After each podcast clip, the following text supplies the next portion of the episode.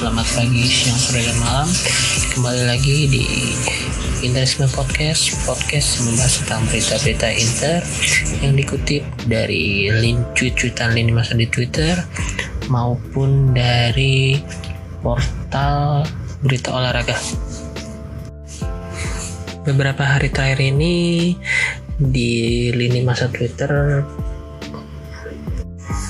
sudah mulai banyak beredar berita kalau akhirnya Inter dan Pirelli resmi mengakhiri kontraknya di akhir musim ini.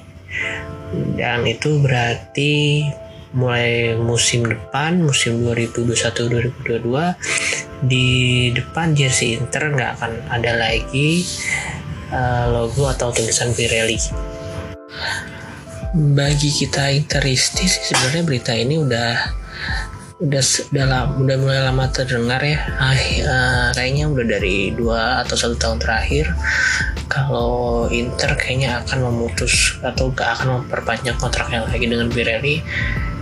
Mungkin salah satunya karena nilai kontraknya yang yang sangat kecil kalau dibandingkan dengan tim-tim besar di Serie A maupun di Eropa kalau di Liga Italia sendiri, Inter cuma bisa berada di posisi 5, bahkan di bawah tim seperti Sassuolo dan Fiorentina. Uh, saat ini, kalau berdasarkan artikel di 90minutes.com, nilai kontrak Inter dan Pirelli cuma 11 juta euro sedangkan nilai kontrak Mape dengan Sassuolo itu bisa mencapai 18 juta 18 juta euro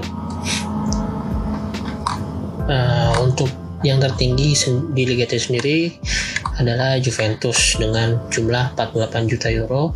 Tapi uh, itu adalah total dari sponsor, uh, nilai sponsor dari Jeep dan Siga Games.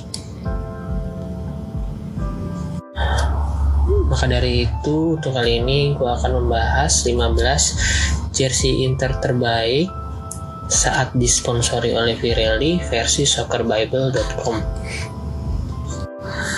ke-15 jersey itu adalah jersey away tahun 9596 jersey third tahun 9798 jersey away 2002-2003 jersey away 2007-2008 jersey home 2008-2009 jersey home 2010-2011 jersey away 2010-2011 jersey home 2013-2014 jersey home 2014-2015 jersey 2019 special 20 tahun anniversary bersama Nike jersey home 2019-2020 jersey away 2019-2020 jersey third 2019-2020 jersey home 2020-2021 dan yang terbaik versi Soccer Bible adalah jersey third 2020-2021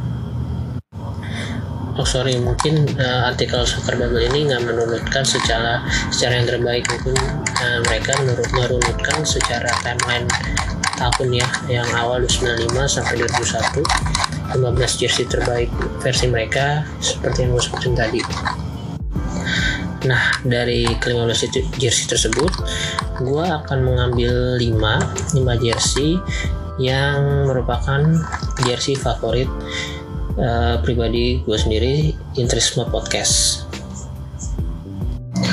Oke di nomor 5 gue ada jersey W 2002-2003 uh, Sebelumnya gue udah menjelaskan di episode pertama.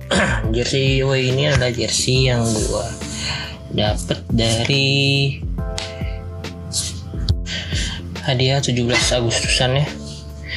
Walaupun jersey-nya KW maksudnya merek Seven Star kalau nggak salah waktu itu. Jersey ini cukup memorable bagi gue dan uh, cukup ikonik saat itu dengan uh, garis horizontal menyilang eh garis vertikal biru hitam menyilang. Dan pemain-pemain yang ikonik uh, saat itu ada Rekoba, Christian Ferry, uh, Sergio Conceição, terus Obafemi Martins. Dan pada musim itu juga uh, Inter meminjam Gabriel Batistuta. Kemudian kemudian ada Hernan Crespo yang dibeli dengan dari dari Lazio dengan transfer 40 juta. Sayang pada musim itu uh, Ronaldo dijual ke Real Madrid uh, Seedorf dijual ke AC Milan dan Adriano dipinjemin ke Parma. Di musim ini prestasi Inter bisa dibilang cukup bagus ya kalau dibandingkan dengan prestasi akhir-akhir ini. Uh, yaitu di Liga berhasil uh, jadi runner up di Copa. Cuman sampai uh, babak 16 besar. Sedangkan di UCL bisa capai semifinal uh, kalah agregat dengan AC Milan satu sama uh, karena gol kalah gol tandang. Untuk di Liga Inter berhasil memenangkan 19 pertandingan dari 34 seri 8 kali kalah 7 kali. Dan finish di urutan kedua dengan poin 65 di bawah Juventus yang berhasil Scudetto dengan hmm, poin 72 sebenarnya di musim ini Inter jadi tim yang cukup subur dengan 64 gol terbanyak uh, bersama dengan Juventus juga mencatatkan gol 64 cuman uh, keunggulan cukup banyak yaitu 38 gol terburuk dari empat tim teratas yaitu ada Juventus, Inter, Milan, dan Lazio. Nah, Inter kebobolan 38 gol. Dan pencetak gol terbanyak pada musim itu ada Christian Vieri dengan 24 gol. Kemudian di peringkat keempat versi gua ada jersey home 2010-2011. Kenapa gue suka jersey ini? Karena jersey ini ada yang versi full patch-nya yaitu dengan patch juara uh, Scudetto, juara Coppa, juara UCL dan juara Piala Dunia antar klub. Uh, sebelum gue bahas tentang statistik dan pencapaian di musim 2010 2011 gue akan langsung masuk ke posisi 3 karena posisi 3 ada jersey away pada tahun tersebut tahun 2011 jersey away uh, Inter tahun ini uh, cukup ikonik dan identik yang akan teringat sampai sekarang. Karena ya, mungkin satu-satunya jersey Inter yang ada aksen ulernya di sebelah kiri dan kalau gue lihat jersey itu gue langsung teringat satu nama atau satu pemain yaitu Yuto Nagatomo musim 2010 dan 2011 ini adalah musim Inter pasca treble winner Uh, setelah ditinggal oleh Jose Mourinho, Inter dilatih oleh Rafael Benitez dan kemudian digantikan oleh Leonardo. Meskipun mengalami penurunan, di musim ini Inter masih bisa mendapatkan uh, beberapa gelar, yaitu gelar Coppa Italia, gelar Super Supercoppa, dan gelar uh, Piala Dunia antar klub. Sedangkan di Serie A Inter hanya finish di posisi 2 di bawah AC Milan dan hanya mencapai quarter final di UCL. Uh, eh, dan dan kalah juga di UEFA Super Cup melawan Atletico Madrid. Di musim ini Inter menjadi tim dengan cetakan gol terbanyak di liga yaitu sebanyak 69 gol. Uh, sedangkan di bawahnya ada Milan dan Udinese dengan 65 gol. Tetapi uh, Inter keunggulan juga cukup banyak 42 gol sedangkan Milan yang menjadi juara cuman kebobolan 24 gol. Dari 30 pertandingan Inter menorehkan 76 poin Milan menorehkan 82 poin. Nah, selain Nagatomo ya, pemain Inter yang identik dengan jersey 2010-2011 home atau away ini adalah uh, Samuel Eto'o karena Samuel Eto'o pada musim itu cukup penampilannya cukup bagus berhasil menorehkan 21 gol. Uh, kemudian ada Gianpaolo Pozzini dengan selebrasi ciri khasnya dengan membentuk V di depan mulut. Dan ada satu nama underrated yaitu Philip Coutinho dengan jersey nomor 29 nya itu cukup uh, terngiang-ngiang cukup memorable.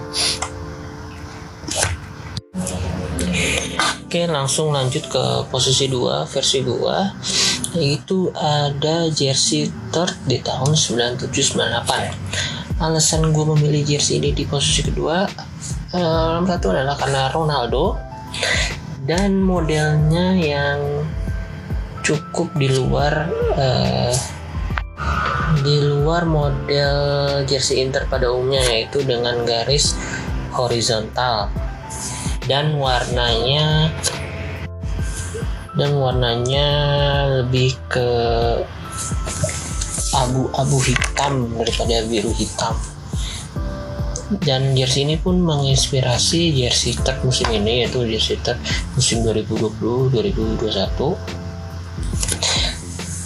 dan jersey ini adalah satu-satunya di list gua yang beraparelkan umroh. Uh, jujur di musim ini sebenarnya gue belum uh, ngikutin Inter karena saat itu umur gue masih 2 atau tiga tahun. Cuman uh, gua akhir-akhir ini sering ngeliat highlight-highlight Inter di musim-musim tersebut. Dan gue lihat uh, gol-gol Ronaldo. Dan menurut gue tahun itu adalah tahun di mana Ronaldo mencapai peak performance-nya. Di musim ini lagi-lagi Inter cuman berhasil berada di pun peringkat kedua Serie A di bawah Juventus di musim 1998 Inter dilatih oleh Luigi Simoni. Dengan total pertandingan yang proses pertandingan berhasil menangkan 33 seri 7 kali dan kalah 11 kali. Untuk di Liga Inter berhasil menang 21 kali seri 6 kali kalah 7 kali mendapatkan poin 69 di peringkat kedua di atasnya ada Juventus dengan 74 poin untuk torehan gol Inter berhasil mencetakkan 62 gol dan 27 kebobolan. Uh, di musim ini sebenarnya Inter merupakan tim yang paling sedikit kebobolannya yaitu hanya dengan 27 gol. Selain Ronaldo yang dibeli dari Barcelona dengan uang transfer 26,5 juta euro Inter juga membeli Paulo Sosa dan Mauro Mendes pada musim itu. Sedangkan untuk transfer keluar ada Paul Inch, Mauricio Gantz, dan Alessandro Pistone. Untuk cetak gol terbanyak ada Ronaldo dengan 5 gol, di bawahnya ada Yuri Jorkev dengan 8 gol, dan pelatih Atletico Madrid sekarang Diego Simeone, Diego Simeone dengan 6 gol.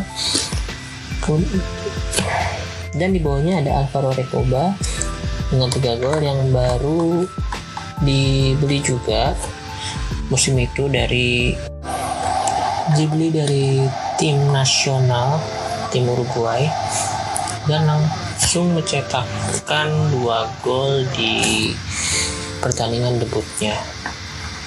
Melawan Brescia. Di pertandingan itu Rekoba cukup merebut perhatian dunia di mana pada saat itu uh, dunia ingin tahu gimana debut Ronaldo bersama Inter justru malah Rekoba yang berhasil steal the show pada pertandingan itu. Dan langsung aja ke nomor satu di urutan jersey terbaik sepanjang Pirelli jadi sponsor Inter yaitu satu-satunya jersey yang mencatatkan rekor 100% kemenangan nggak lain nggak bukan.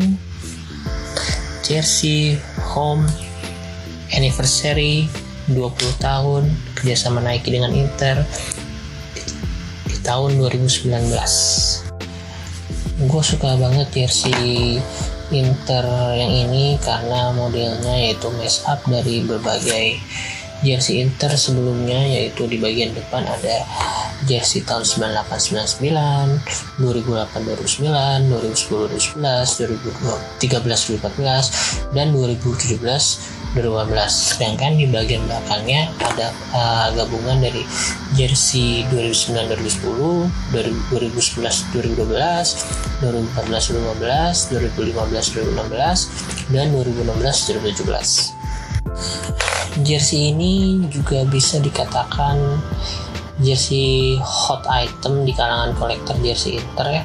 Karena untuk versi Vapornit match versionnya jersey ini cuma dijual sebanyak 1908 pieces di seluruh dunia. Dan hanya dipakai saat Inter uh, main melawan AC Milan di derby della Madonnina dan untungnya berakhir dengan kemenangan Inter dengan skor 2-3 Pemain Inter yang mencetak gol saat itu ada Vecino, Stefan De Vrij, dan Lautaro dari titik penalti. Mungkin sekian untuk pembahasan jersey-jersey terbaik Inter X Pirelli menurut gua. Kalau teman-teman punya versi kalian sendiri boleh di reply atau di DM di Twitter gua Inter Ismi Media. Dan menurut kalian gimana? Apakah kalian sedih atau senang Inter ganti sponsor kalau menurut gue sih ya gue cukup seneng ya dari sisi finansial. Pasti Inter akan cari brand dengan yang berani membayar lebih mahal yang sedikit banyak bisa memperbaiki keuangan Inter di musim depan. Untuk musim depan sih gue nggak muluk-muluk ya Inter mau dengan sponsor apa asalkan eh, minimal di atas 25 juta lah. Kayaknya sih ya harusnya emang harganya 25 juta atau sampai 30 juta ya kontrak Inter musim depan. Apalagi kalau musim depan itu Inter uh, berhasil Scudetto. Sejauh ini sih gosip-gosipnya Samsung dan brand-brand dari Cina ya kayak brand-brand Cina kayak Hisense dan Evergrande ya waktu itu rumornya cuman kalau gua sih yang penting mau bayar kontrak 25 juta lah minimal. Uh, asalkan bukan ini ya bukan uh, situs judi. Dan saran gue sih bagi teman-teman yang saat ini belum memiliki atau belum punya jersey original tahun musim ini musim 2000 2021 menurut gue sih kalian harus beli ya karena ini musim terakhir Inter dengan sponsor Pirelli dan kemungkinan musim Inter Scudetto. Ya semoga aja sih gue harap gitu. Mungkin segitu aja ya pembahasan tentang jersey jersey ini. Nah, selanjutnya gue akan langsung membahas prediksi pertandingan Parma versus Inter yang akan bertanding di hari Jumat dini hari pukul 2 lewat 45 menit. Untuk perakhiran formasi kabarnya Conte akan tetap menurunkan skuad terbaiknya saat ini yaitu Handanovic, Skriniar, David Bastoni, wing ada Hakimi dan Perisic, di tengahnya tetap Barella, Brozovic dan Eriksen, dan the striker tetap Lukaku Lautaro. Di sisi Parma, nah, kalau gue lihat perkiraan formasi versi Gazeta, Gervinho ini masih diragukan untuk tampil ya. Mungkin kayaknya masih ada belum benar-benar pulih dari cedera. Cuman mereka akan memainkan pemain dari Inter yaitu Yan Karamo dengan formasi 4-3-3 khas Daversa. Karamo jadi ujung tombak. Dan di sayapnya ada Mihaila dan Juraj Kutka. Di belakangnya disokong oleh Yasmin Kurtit Brooklyn Hernani. Kipernya tetap Luis Sepe. Prediksi gue sih Inter akan cukup kesulitan ya. Walaupun nggak ada Gervinho kayaknya dua pemain Kurtik dan Skutka ini akan cukup menyulitkan ya. Dibandingkan dengan sebelumnya pun pemain ini yang agak ngeselinnya agak merepotkan ini belakang Inter. Kalau Karamu sih gue rasa belum belum terlalu bisa berbicara banyak ya apalagi di Serie A. Musim ini Karamo di Serie A sudah mencatatkan 19 penampilan dengan 2 gol dan 2 assist. Untuk skor menurut gua Inter menang tipis antara 2-1 atau 1-0. Nah, yang golin Hakimi dan Lukaku menurut gua karena Inter mungkin akan memanfaatkan uh, kecepatan Hakimi dan stamina nya yang cukup bugar karena pertandingan sebelum sebelumnya dia main dan dia akan berduel dengan Pezela Pezela ini kalau nggak salah udah cukup berumur ya. Ya pasti kalau diajak lari akan kalah Pezela dan gue harap uh, Parma akan bermain menyerang ya. Karena saat ini posisi Parma kurang bagus di klasmen itu di peringkat 19 cuma beda 3 poin dari Crotone. Nah gue harap Parma akan berjuang uh, untuk mendapatkan gol dan berjuang untuk menang sehingga Inter bisa memanfaatkan counter attack uh, seperti biasanya. Kalau di pertandingan pertama gue rasa Parma lebih mengandalkan counter attack makanya waktu itu sempat diajak ajak Gervinho dan dua kalau nggak salah dua gol. Parma waktu itu berasal dari counter attack ya harapan gua sih Inter pastinya menang ya. Nggak muluk-muluk yang penting clean sheet lagi mau satu kosong atau dua kosong. Tren Parma ini sebenarnya sangat lagi sangat buruk ya. Terakhir menang itu dia di November 30 November menang lawan Genoa 1-2 nah, semoga pasukan Conte nggak terlena dengan performa baiknya di beberapa pertandingan terakhir dan tetap akan tetap main ngotot sekuat tenaga untuk uh, mendapatkan skor itu tahun ini. Dah segitu aja pembahasan gue udah hampir 20 menit. Semoga kalian mau ngedengerin sampai menit segini.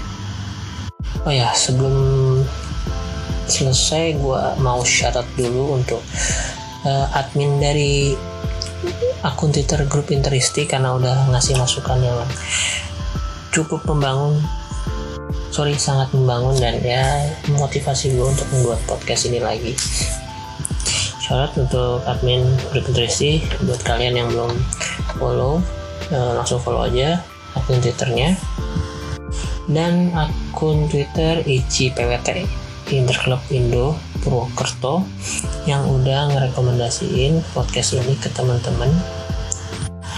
Terima kasih banget buat kalian. Uh, selain itu juga ada Nara Suri Ale, Om Jo, versi Nara Suri yang udah mau nge-retweet uh, tweet gua kalau lagi promoin tweet ini uh, podcast ini di kolom reply tweet mereka. Uh, sorry kalau mungkin bagi kalian itu mengganggu ya jadi cuman uh, salah satu cara gue untuk menyebarkan podcast kalau ada kalau ada yang mau dengerin syukur. Kalau nggak ada ya mungkin memang masih banyak yang harus gue benahi. Gue sangat menerima menerima masukan dari teman-teman sekalian. Nah, kalau sampai episode ini masih ada kekurangan mohon dimaklumi. Tolong tolong banget kasih masukan oke sampai di sini. Arrivederci Forza Inter